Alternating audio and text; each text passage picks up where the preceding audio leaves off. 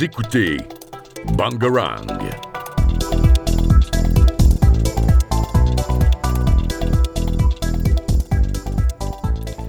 Bonjour à toutes et bienvenue dans notre nouvelle émission de Politics. Je suis accompagné de Katia, Maëline et Chloé. Pour cette émission, nous allons vous parler de l'exploitation abusive des océans.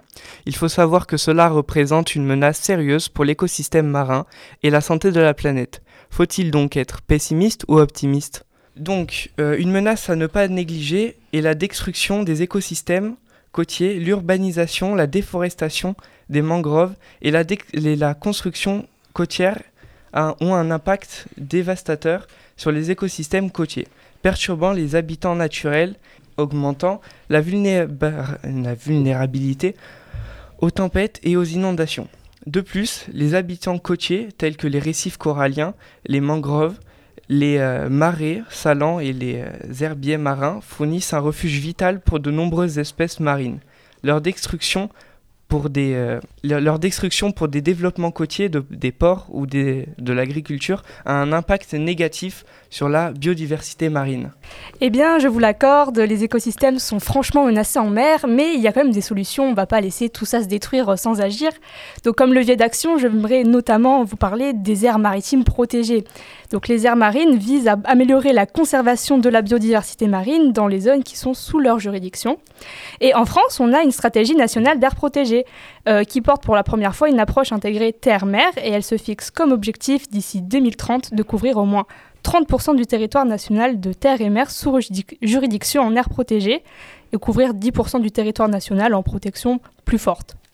Et donc, en dernier chiffre de l'année 2022, l'objectif est largement dépassé avec 33% des eaux françaises qui sont couvertes par au moins une aire marine protégée nous pouvons aussi dire qu'au niveau mondial, euh, les scientifiques euh, s'accordent à, dire que euh, nous devrions créer un réseau mondial de réserves marines qui protégerait au moins 30% de la biodiversité des océans, soit le minimum pour permettre aux océans de se régénérer et de maintenir une bonne santé à long terme.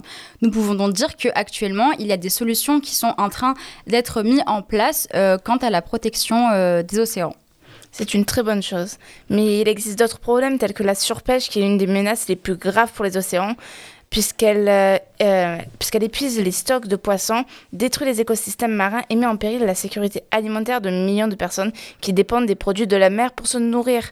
Selon la FAO, Organisation des Nations Unies pour euh, l'alimentation et l'agriculture, environ 33% des stocks de poissons, de poissons mondiaux sont surexploités, ce qui signifie que leur niveau de pêche dépasse la capacité de réglementation de régénération de la population de poissons. Est-ce que vous avez des solutions pour ça?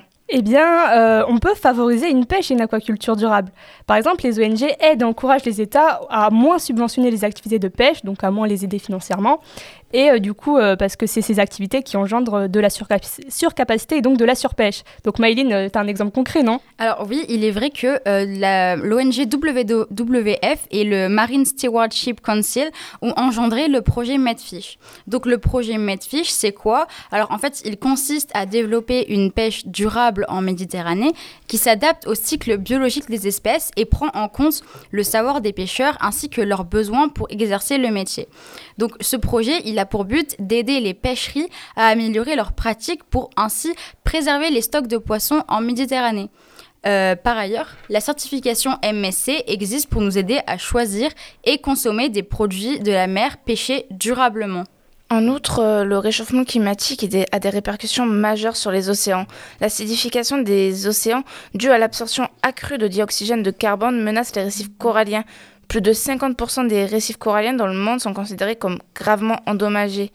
Donc euh, c'est quand même un problème assez inquiétant, vous ne trouvez pas? Alors oui, on vous rejoint sur ce point, on vous l'accorde pour dire que euh, la protection est absolument essentielle à la vie de la Terre parce qu'il y a quand même près de la moitié de l'oxygène produit chaque année sur notre planète qui provient de l'océan. Mais on peut aussi dire qu'actuellement, il y a plusieurs cycles de négociations de l'ONU qui sont en cours.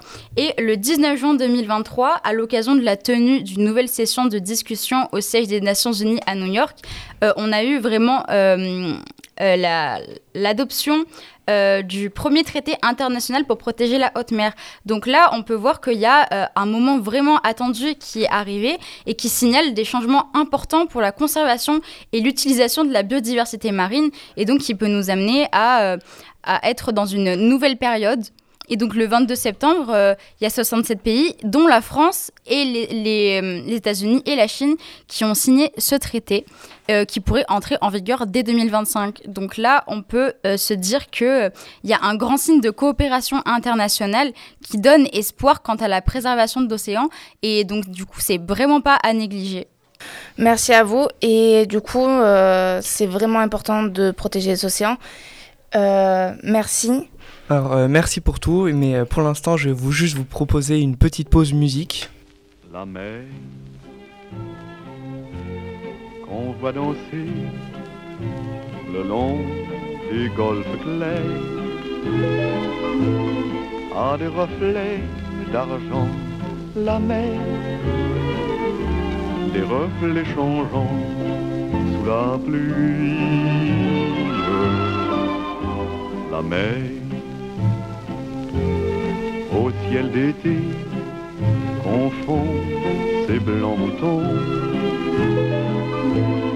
avec les anges si purs, la mer, bergère d'azur infinie.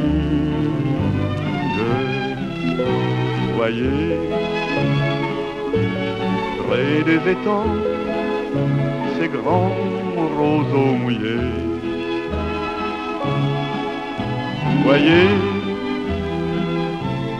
ces oiseaux blancs et ces maisons rouillées.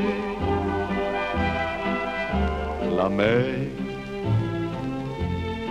les a bercés le long des golfes clairs et d'une chanson d'amour la mer a bercé mon cœur pour la vie, la mer. Qu'on va danser le long des golfes clairs. À des reflets d'argent, la mer, des reflets changeants sous la pluie, la mer au ciel d'été confond ces blancs moutons. Avec les anges si purs, la mer, bergère d'azur infinie. Voyez, près des étangs, ces grands roseaux mouillés voyez, ces oiseaux blancs et ces maisons rouillées. La mer, elle les a bercées le long des golfes clairs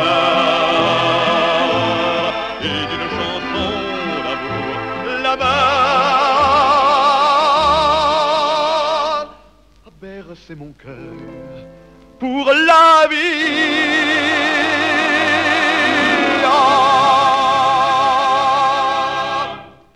Et nous revoilà dans Politique. Myline, tu peux reprendre la parole. Alors, nous pouvons ainsi dire que les océans abritent une biodiversité incroyable et forment un laboratoire du, vivant merveilleux.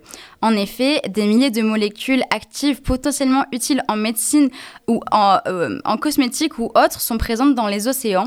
Euh, ils, sont aussi une réserve alimentaire indispensable à, plus de la moitié de l'humanité et un terrain d'observation biomimétique considérable, ce qui fait que nous devons euh, la protéger et la préserver. Comme l'a dit Maëline, malgré les problèmes et les solutions apportées, à notre échelle aussi, nous devons essayer de préserver les océans. J'espère que ce débat vous aura plu, aura enrichi votre réflexion à l'égard des océans. Je remercie également Maëline, Katia et Elliot, et je vous dis à la semaine prochaine.